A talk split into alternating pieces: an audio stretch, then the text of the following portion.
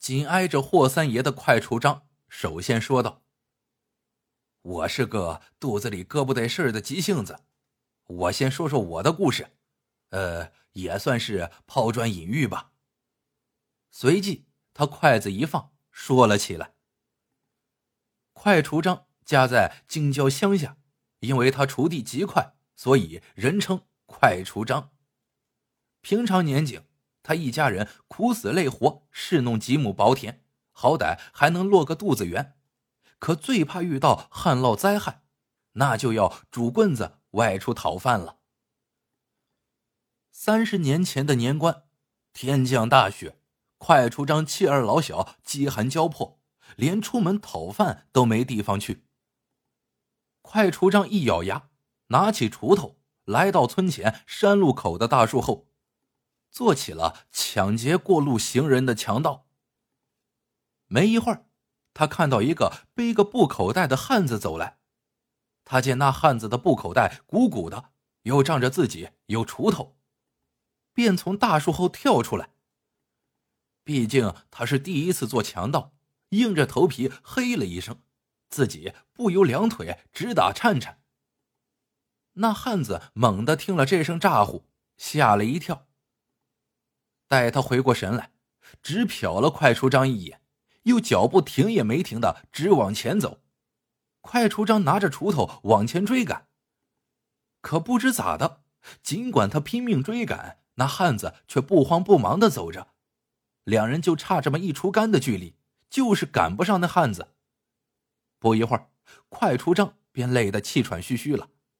就在他自认晦气，停住脚步时，不曾想从那汉子的布口袋里竟掉下一块东西。他慌忙跑过去捡起一看，竟是一锭细丝纹银。快出章心中大喜，心说：“这下好了，一家人过年的吃喝穿戴费用。”可全都有着落了。快出章觉得头一回做强盗，就轻而易举的得到了一锭雪花银，这呀比种庄稼强多了。第二天是大年三十，他忍不住又来到了三岔口，可这回运气啊没有昨天好了。他在风口里冻了半天，愣是不见一个人影直到天快黑了。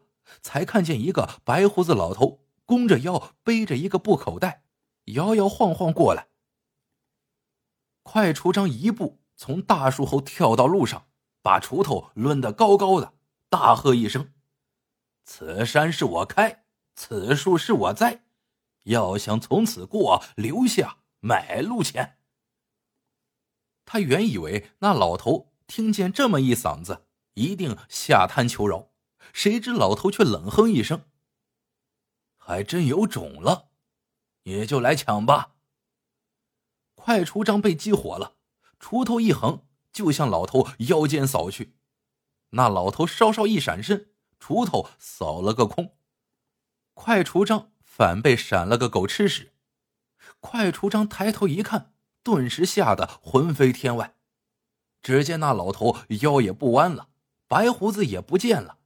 原来还是昨天那个汉子。快锄章知道遇到了高人，赶忙跪下，连忙叩头求饶，便把家中窘境一五一十说了。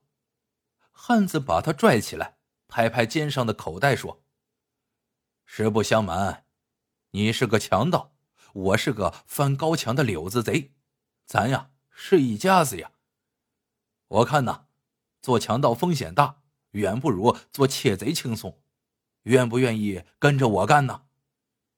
快出章一听，连连点头说：“愿意，我愿意。”汉子说：“离此二十里，柳家堡的大户柳员外今天娶媳妇儿，那媳妇儿的娘家也是个门当户对的大户，香香拢拢的陪嫁极多。”其中有个存放一年四季衣物的大方柜，听说用了工匠一千个工才做成，因此叫做千日柜。现在我们赶过去，来个浑水摸鱼，偷他千日柜里的衣服，顺便我也教你两招。于是快出章跟着汉子翻山越岭，奔到柳家堡时，正是掌灯时分。汉子一提气，身子就轻飘飘的飘到了柳大户的高墙上，而快出章手脚并用，连爬几次也没爬上墙。汉子见了一笑，又跃下墙，拿过快出章手中的锄头，教给了他一个跳墙之法，让他退后十几步，向前猛跑。在离高墙只有两三尺时，撑起竹竿，借助竹竿之力，耸身一跃，登墙而上。快出章咬紧牙关，如法一试，呼的一下子，还真的让他跃上了高墙。翻过高墙后，快出章放好锄，亦步亦趋的跟在汉子身后，隐在墙角的黑影里。只见柳家大院里高朋满座，酒席摆了一桌又一桌。突然，汉子一扯他的手，将他从黑影里拽了出来，吓得快出帐差点叫出声来。而汉子却镇静自若，扯着他来到了酒桌前，找了个空隙坐了下来，掂起筷子又吃又喝。惊奇的是，柳家奴仆们对他俩呀客气的很，还时不时给他俩筛酒添菜，原来是把他俩当做贺喜的宾客了。等到酒足饭饱，宾朋们陆续告辞时，汉子一扯快出帐，又引到了黑影之中。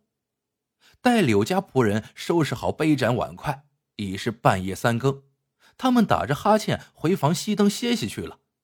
此刻只有厨房还亮着灯。汉子扯了快出帐，来到了厨房窗下，只见几个厨娘还在洗盘子，边洗边扯新娘子的事情。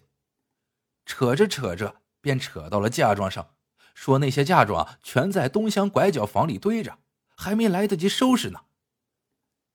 听到这里，汉子便扯着快出章来到了东厢拐角房，悄悄拨开门栓，撬开那口硕大的立柜，附在快出章耳边道：“这就是千日柜，你钻进去拿衣物，我在外面接应。”快出章探身钻进了柜里，黑暗中一顿掏摸。这柜里呀，共四层隔屉，依次放着春夏秋冬四季的衣物，全是绫罗绸缎、锦绣貂袍，哪一件都能值个几十两银子。快出章高兴坏了，便一件一件的往外递。正递的欢呢，汉子在柜外悄声道：“够用了吧？”快出章头都没抬到，我第二个抽屉还没拿多少呢，下层呀一定还有更好的衣物。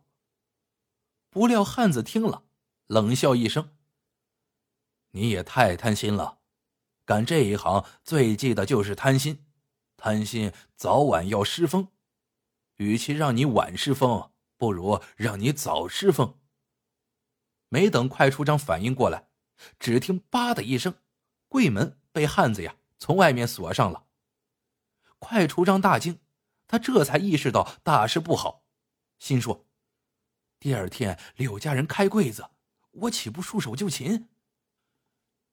快出章说到这里，那个百变神丑惊炸炸的叫起来：“张兄，你、这、这不是失风了吗？”快出章瞟了霍三爷一眼，笑道。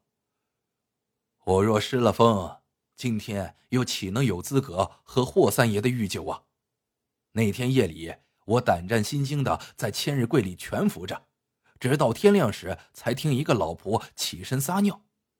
我急中生智，死命的用手指甲抠柜底，抠的手指磨出了血，终于引起了那个老婆的注意。他惊叫一声：“千日柜里有老鼠！”另一个老婆赶过来。两人合力打开了千日柜，我呀趁机噌的一头撞倒两人，飞出房门，一口气跑到昨夜翻墙进来的地方。不过所幸我的锄头还在，我撑起竹竿越墙而逃。百变神丑长出了一口气，道：“好个脱身的主意。”快出章继续说道：“我虽然被汉子算计了。”但逃回来细细一琢磨，觉得汉子说的不可贪心的话很是在理。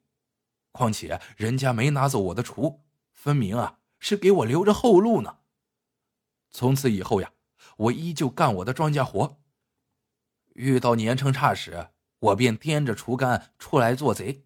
不过我牢记汉子的话，哪怕对方的财物再多，我都不多拿，只要够维持一家老小的温饱就行。